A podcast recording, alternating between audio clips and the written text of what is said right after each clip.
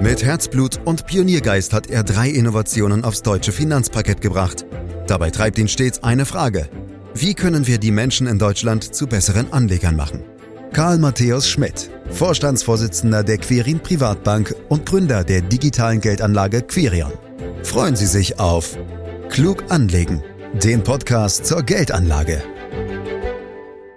Die Deutschen lieben Sachwerte, vor allem Immobilien. Viele sind auch Fans von Edelmetallen, doch fragt man nach Aktien, dann bekommt man meist nur ein müdes Achselzucken. Dabei ist die Aktie als Beteiligung am Produktivkapital enorm wichtig und zwar für Unternehmen und für Anleger gleichermaßen. Fragen dazu heute im Podcast an Karl Matthäus Schmidt, der ist Vorstandsvorsitzender der Quirin Privatbank AG und Gründer der digitalen Geldanlage Quirion. Dein Leib- und Magenthema, glaube ich, Karl. Ich grüße dich. Ja, herzlich willkommen, Andreas. Ja, das stimmt. Ich liebe Aktien. Fangen wir ausnahmsweise mal grundsätzlich an, Karl. Was ist eine Aktie? Und ich habe eine ganz, ganz große Bitte. Erkläre es mir idealerweise so einfach wie möglich, denn mein achtjähriger Sohn hat mich jüngst gefragt, Papa, was ist eine Aktie? Und ich hatte offen gesagt keine passende Antwort parat. Ja, es ist eigentlich ganz einfach, Andreas. Wenn du eine Aktie kaufst, dann gehört dir ein kleiner Teil von einem Geschäft oder Unternehmen, zum Beispiel von einem, das Autos baut, wie BMW oder eines, das Getränke herstellt, wie Coca-Cola. Stell dir einfach vor, so ein Unternehmen besteht aus ganz, ganz, ganz vielen Lego-Steinen. Und wenn du Aktien kaufst, gehört dir ein paar dieser Lego-Steine. Und wenn das Unternehmen mit dem was es tut, viel Geld verdient, dann werden deine Lego-Steine auch mehr wert und du kannst sie auf dem Markt verkaufen und bekommst dafür mehr Geld zurück, als du einmal dafür bezahlt hast. Also Aktien ist eigentlich ganz einfach. Viele kleine Lego-Steine. Großartig, Karl, wirklich großartig. Äh, ich spiele ihm das einfach vor, dem Merlin, zumal der gerade hier nebenan sitzt und Lego spielt. Ich glaube, das wird er in der Tat dann wirklich äh, verstehen. Deine erste Aktie, Karl, war die BASF, hast du uns im allerersten Podcast verraten. Warum hast du dich als Halbstarker ausgerechnet für die badische Anilin- und Sodafabrik entschieden? Na, ich habe mich ja nicht als Halbstarker gefühlt, das nur vielleicht ganz nebenbei. Aber die, die Wahrheit ist, Andreas, ich weiß es gar nicht mehr, warum wir uns äh, damals entschieden haben. Ich glaube, ähm, das war irgendeine Analyse von der Bank wahrscheinlich und ich fand das wahnsinnig aufregend, da investiert zu sein und habe natürlich dann auch die Unternehmensberichte gelesen und in den Zeitungen verfolgt. Also äh, es war spannend, aber den wirklichen Grund weiß ich nicht mehr. Na gut, äh, das äh, ist ja auch schon eine Weile her bei dir, wie wir mittlerweile wissen aufgrund der Podcasts. Gehen wir noch ein wenig weiter zurück in die Geschichte, Karl. Was war eigentlich die erste Aktie weltweit? Lässt sich das heute überhaupt noch nachvollziehen?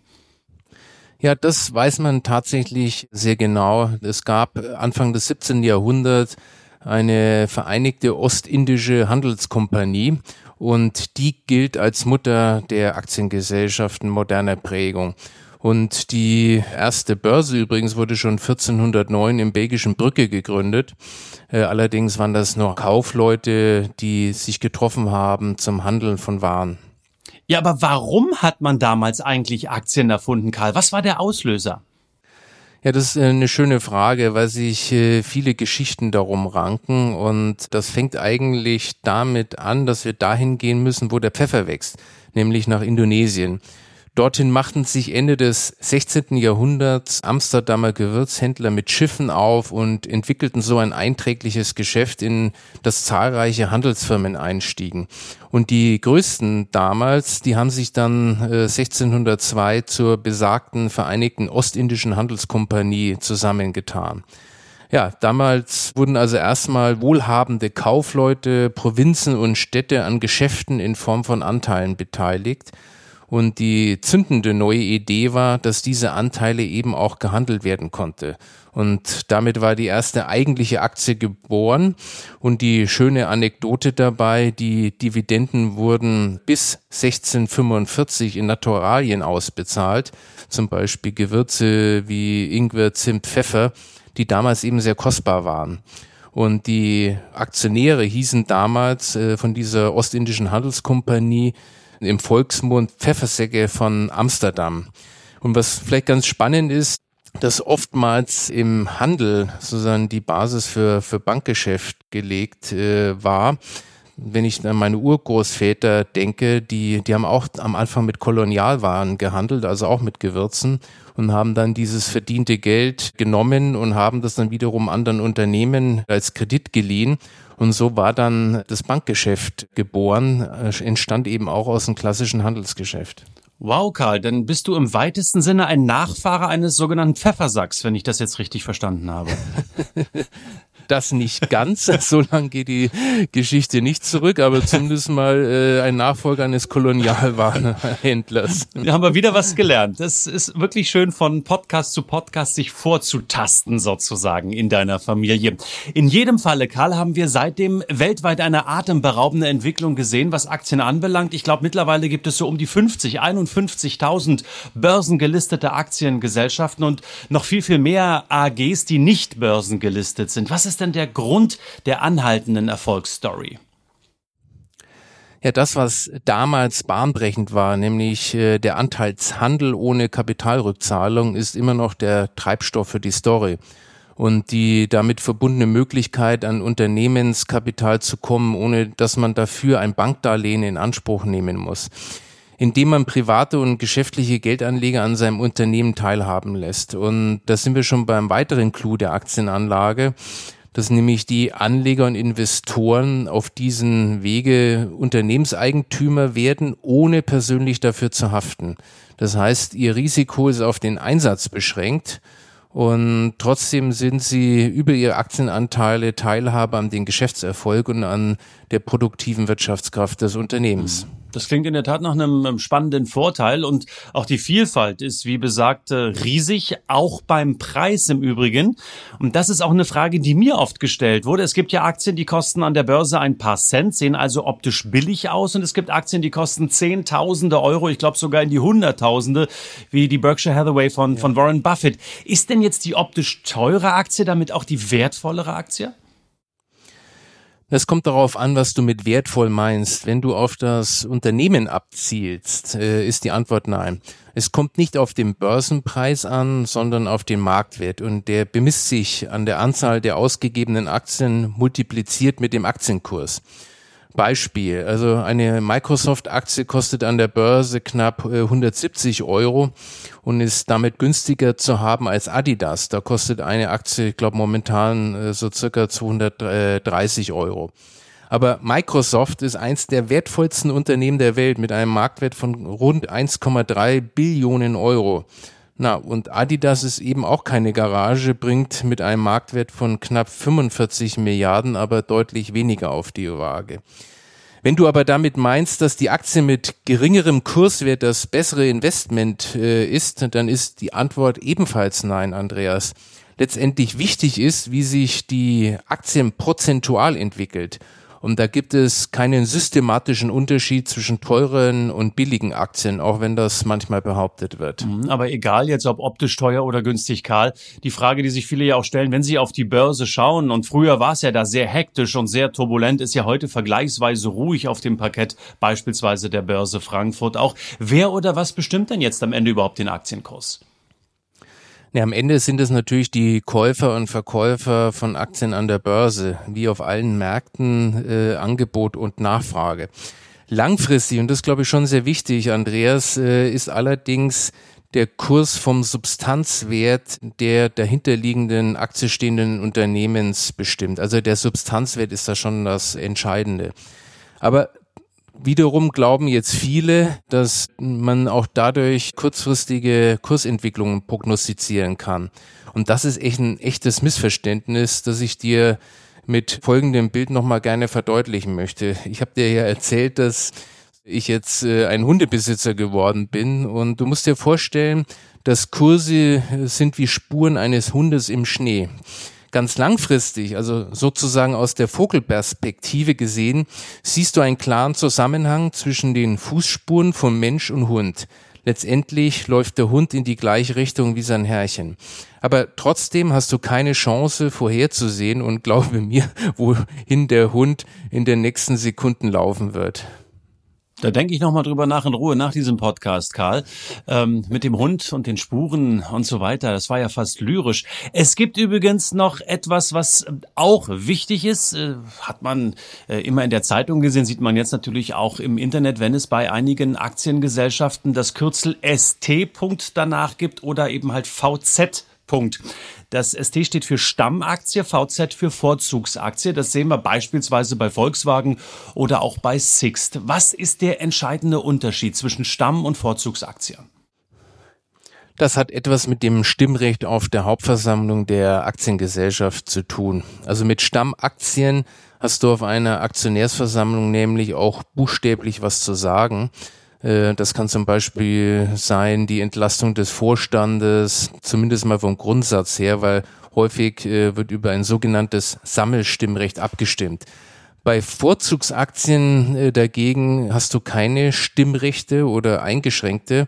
Dafür bekommst du dann in der Regel eigentlich eine höhere Dividende als die Stammaktionäre. Okay, verstanden. Also mehr Geld quasi für weniger Rechte. Wer sich darauf einlassen will, warum eigentlich nicht? Ja. Aber apropos Dividende, Karl, welche Rolle sollte denn die Ausschüttung bei der Kaufentscheidung spielen? Muss man da überhaupt drauf achten? Ja, Dividenden sind natürlich ein ganz wichtiger Faktor für die langfristige Wertentwicklung von Aktieninvestments.